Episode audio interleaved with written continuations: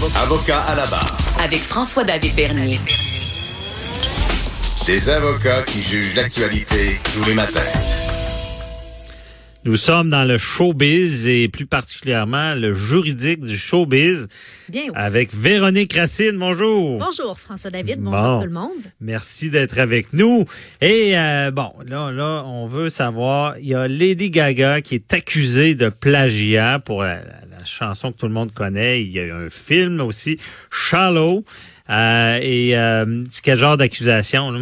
Ben de plagiat. Donc euh, semble-t-il qu'il y aurait des accords qui seraient similaires avec euh, une chanson d'un compositeur qui est précisons-le, relativement méconnu. Il se nomme euh, Steve Ronson et lui, il lui réclame des millions de dollars. Il affirme que la suite d'accords de la chanson Shallow a été reprise de sa chanson Almost. On Oh. peut peut-être écouter Almost et par la suite Shallow pour se faire une idée à savoir est-ce qu'il y a ressemblance, oui ou non. Can't you see that I'm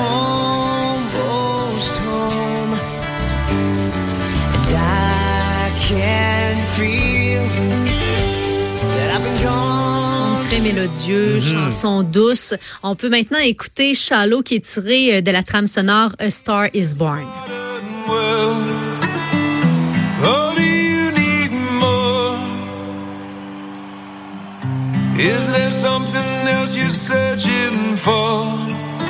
Et là, c'est technique, hein? On reproche à Lady Gaga que la suite d'accords, donc le sol, la si, de Shadow a été copiée sur le titre Almost. Mais en même temps, il y a toujours des ressemblances, hein? L'histoire de la musique est quand même assez vaste. Alors, c'est sûr qu'il y a toujours des chansons qui, finissent par se ressembler. Oui, et, et c'est ce qui est dit dans ça, c'est que ce- cette suite d'accords, euh, ce qu'on prétend, c'est que c'est maintenant dans le domaine public. Dans le domaine public, c'est ça, c'est qu'on, y, a- des choses maintenant qui ne peuvent plus être protégées parce que c'est tellement connu que on, ne pourra pas poursuivre. Il faut que ça soit unique, une idée. Bon, non, j'allais dire idée. Terrible de dire ça en matière de droit d'auteur. On, ne peut pas protéger l'idée. On va seulement protéger les paroles, la, suite d'accords dans ce cas-là. Mais moi, j'ai une bonne idée euh, en tant qu'avocat. Je vais appeler le groupe euh, qui chantait Dust and the Wind. Ben oui. Et là, on va poursuivre l'autre. Comment il s'appelle? Qu'est-ce que tu veux dire? Ben, Kansas, c'est Dust in the Wind. C'est un projet que j'ai. Ok, là. tu veux dire pour la Euh, chanson Kansas, Almost? D- Dust in the Wind. Je trouve, je trouve que la chanson euh, euh, de Almost, là, De- donc de Steve Ronson. ouais, ressemble beaucoup à Dust in the Wind, bien plus que des ressemblances avec Shallow. Tu as tellement Ouais. l'oreille parce que c'est également la suite d'accords da- sol la Ouais, si. ben, c'est Ouais. ça. Chanson de Donc, 78. Et si je me trompe pas, Kansas était là avant. Bon, puis dans ce domaine-là, sachez, c'est l'antériorité. Il faut prouver l'antériorité. Donc, j'ai une cause ce matin. Je vais pouvoir... euh, non, non, c'est c'est pas vrai, mais il y a beaucoup plus de ressemblances avec Dust and the Wind. Et dans ce domaine-là, ben... Véronique, euh, c'est vraiment, euh, c'est toujours ça, les gars. Il y a, il y a- il y a une, euh, une cause qui est célèbre aussi, c'était celle de euh, Led Zeppelin. Tu sais, le petit bout de guitare au début là, Oui, de Led. Zeppelin. Ben, il y a Taurus qui disait que ça avait été volé. Il y a eu, il y a eu un gros procès aux Il avait dit que sa pièce Taurus, euh, c'est Spirit, là, qui avait dit que la pièce Spirit, Taurus avait été volée par euh, la chanson Stairway to Heaven. Ouais. Bon. Et là, là, il y avait eu toute une analyse. On avait su que le chanteur de, Led Zeppelin avait composé ça sur le bord d'un feu. Puis on a tout analysé son parcours. Et on voulait savoir si le chanteur de Led Zeppelin avait été imprégné de cette chanson-là et on avait déterminé au final Led Zeppelin euh, avait gagné euh, que c'était pas le cas puis qu'il n'avait pas volé ces, accords Et dans toutes ces histoires de ressemblance entre deux chansons et de plagiat, je sais pas si tu es au courant de celle qui s'est déroulée en 97, euh, Mick Jagger? Non OK. non Il avait fait entendre à sa fille puis à des amis de sa fille son nouvel album, euh, donc le nouvel album des Stones, Bridge to Babylon. Et euh, rendu à la chanson Anybody Seen My Baby, les filles avaient commencé à chanter Constant Craving de la Canadienne Keddy Lang. Donc, euh, Mick Jagger avait tout de suite vu lui aussi une ressemblance. Donc, il avait euh, tout simplement là, changé les crédits, puis il avait ajouté euh, Keddy Lang à côté là, de sa chanson. Ah ouais, donc lui, il s'est rendu compte lui-même qu'il avait peut-être été justement imprégné d'un autre artiste et il a reconnu d'emblée. Euh, c'est ah, mais c'est intéressant. Ça, ça c'est quelqu'un qui est au-dessus de la mêlée, là, donc il n'y avait pas de trouble avec ça. Puis je sais pas si tu avais vu aussi, il y avait l'histoire de euh, de la succession de Marvin Gaye qui avait poursuivi euh, c'est euh, euh, A Good Girl, quelque chose de même Ok. de celui qui chante. euh, c'était vraiment un début de chanson là, très euh, rythmé là.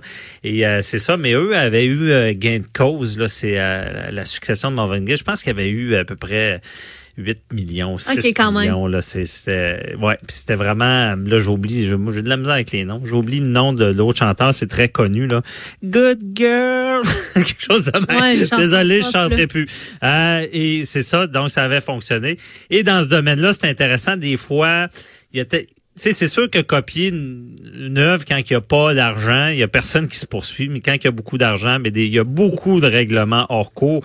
Il y a même euh, euh, Ed Sheeran qui, avait eu ce genre de poursuites-là. Et au final, des fois, on s'entend, on règle ça hors cours. Euh, il y a aussi Katy Perry qui, avait été accusée de plagiat. là. Ouais, ça s'est mal terminé pour elle parce que c'est un jury qui avait déterminé que la chanteuse Katy Perry avait plagié une chanson de rap chrétien avec son succès Dark Horse. Puis euh, c'est euh, Marcus Marcus Gray, voyons, le rappeur euh, chrétien, qui lui avait fait valoir que bon, la ligne instrumentale, le rythme aussi de la chanson Dark Horse était similaire à l'une de ses chansons. Euh, puis euh, elle avait dû payer là, 550 000 dollars. OK, 550 000 OK, mais c'est pas le 6 millions de tantôt, mais c'est un petit peu moins pire. Euh, et euh, donc, c'est- c'était vraiment, il y avait eu procès là-dedans. Oui, tout à fait. Puis c'est un jury là, formé de neuf membres, là, membres qui avaient rendu son verdict. OK. Bon, très intéressant à ce qui a a trait au plagiat qui est partout. Il y a, en passant, là, le- la propriété intellectuelle, c'est comme une propriété immobilière, mais c'est vraiment, euh, c'est, dans la tête, c'est la mélodie, c'est les, les paroles. Euh, il y a tellement de vols dans ce domaine-là, c'est fou. Mais pour qu'il y ait des poursuites, ça prend de l'argent. Il faut que quelqu'un fasse de l'argent avec ça. Et euh, il y a même il y a ce qu'on appelle le fair use. Fair use, là, ça, c'est toutes les exceptions qu'on voit aux droits d'auteur, dont les médias ont bénéficié, je sais pas si tu savais, Véronique, de ce qu'on appelle euh, l'usage équitable et les bibliothèques, l'éducation. Tout ça ne peuvent ne pas payer de droits d'auteur et se servir de certaines informations. Mais c'est pour ça qu'on voit souvent, ben, on met crédit photo. Il faut tout le temps dire d'où ça vient. Et euh, il y a certaines exceptions. Euh, ensuite de ça, on continue dans le domaine du showbiz et on parle de Marie-Pierre Morin qui sera de retour à TVA à compter du 22 septembre. Oui, c'est l'émission euh, Studio G qu'elle va animer, une émission qui va fêter euh, plusieurs personnalités québécoises. Il va y avoir euh, des anecdotes, des histoires de famille, des prestations à leur sujet et euh, plusieurs surprises parce qu'on va recevoir sur le plateau des gens que ces célébrités québécoises connaissent très très bien. Et le Studio G va débuter le 22 septembre. C'est à 20h45 du côté de TVA et on se garde quand même quelques surprises. Là, les invités ne sont pas encore connus. Oh, Marie-Pierre Morin, qui est l'animatrice de l'heure à TVA. Pourquoi ça s'appelle Studio G? On sait tout ça? ou? Et toi, tu m'arrives souvent avec ce genre de questions. Euh, Peut-être qu'il y a un studio qui se nomme le Studio G du côté de TVA, non? Oui. OK. C'est en plein ça. Il est dans le sous-sol à Montréal, à TVA. Me semble c'est ça. Pour Studio vrai? G. Oh, Ah. il y a des studios en, en bas là. Puis Ok. Il y a- il y a des gros studios, des grosses productions. Mais il y a aussi, pour ceux qui veulent connaître, il y a, il y a des gros studios dans le building de TVA à Montréal. Oui, c'est vrai, c'est ça. Il y en a un qui s'appelle le G maintenant. Oh, yes. Parce que moi, je vois dans le J en haut quand je fais des chroniques. Ok. Euh, ouais. Et euh, il y a aussi les studios là où est-ce que la voix est tournée. Là, ça c'est. Mais euh, tu sais, G et J, c'est quand même proche peut-être Ouais. euh, que tu pourrais croiser la Marie-Pierre Morin. Ben, si je vais flânant en bas, je pourrais peut-être. Ouais. Ben, et donc, euh, il nous reste un peu de temps. Oui, euh, on va parler du Comédia Fest euh, ce soir. Ça, ça continue, là, ça marche. Oui, c'est jusqu'au 18 août. Euh, à 20h ce soir, c'est euh, une soirée Bonne Fête Comédia parce qu'on célèbre le 20e anniversaire de l'événement. Ah, c'est ce soir, ça. Oui, animé par Normand Brathwaite et c'est déjà complet. Ah ouais. Ah oui, ça s'est vendu comme des petits pains chauds. Là. C'est comme la soirée du Comédia Fest. C'est la soirée qui est tant attendue. Euh, il fait super beau en plus, donc il risque d'y avoir pas mal de monde en ville. Euh, Village Vidéotron, c'est à 17h30. Vous allez pouvoir assister à l'enregistrement du podcast de Guillaume Wagner. À 20h30, le duo Ben et Jarod qui sont en spectacle. Et à 22h30, Mike Ward sous écoute. On peut assister au podcast euh, humoristique francophone le plus écouté au monde, celui de Mike Ward, qui est sans script, sans montage, sans censure. Ah. Et euh, vous allez avoir euh, tous les détails de la programmation sur comediafest.com. Ah, le plus écouté, intéressant. Ouais. Très intéressant. Et euh, rapidement, la voix expérience débute ce soir et se poursuit jusqu'au 31 août au Capitole. Oui, puis c'est sûr qu'on va, euh, oui, on va en reparler demain parce que la première c'est ce soir et par la suite ça va du côté du théâtre Saint-Denis du 4 au 8 septembre et euh, ça semble spectaculaire parce que tout a été mis en œuvre pour que le spectateur vive l'expérience comme s'il était un candidat de la voix. Ah ouais. Ouais, du début jusqu'à la fin, c'est vraiment une expérience euh, immersive et on propose aux gens d'arriver très très tôt parce que la première étape c'est de coller des euh, des numéros donc à chaque participant, à chaque spectateur pour qu'il devienne un peu un candidat lui aussi avec son propre numéro. Il va avoir aussi un espace là, pour des retouches maquillage. Euh, On Ah, va aussi entendre ce qui se passe en coulisses comme euh, les candidats de la voix là lorsqu'ils sont euh, parmi les, euh, les- quand ils sont dans la dans voyons. Ouais, l'arrière là en train d'attendre leur tour, c'est ça. appelle en bon Donc les minutes ouais. avant le spectacle, qu'est-ce qui se passe? On va on va tout savoir ça. Ah, très intéressant.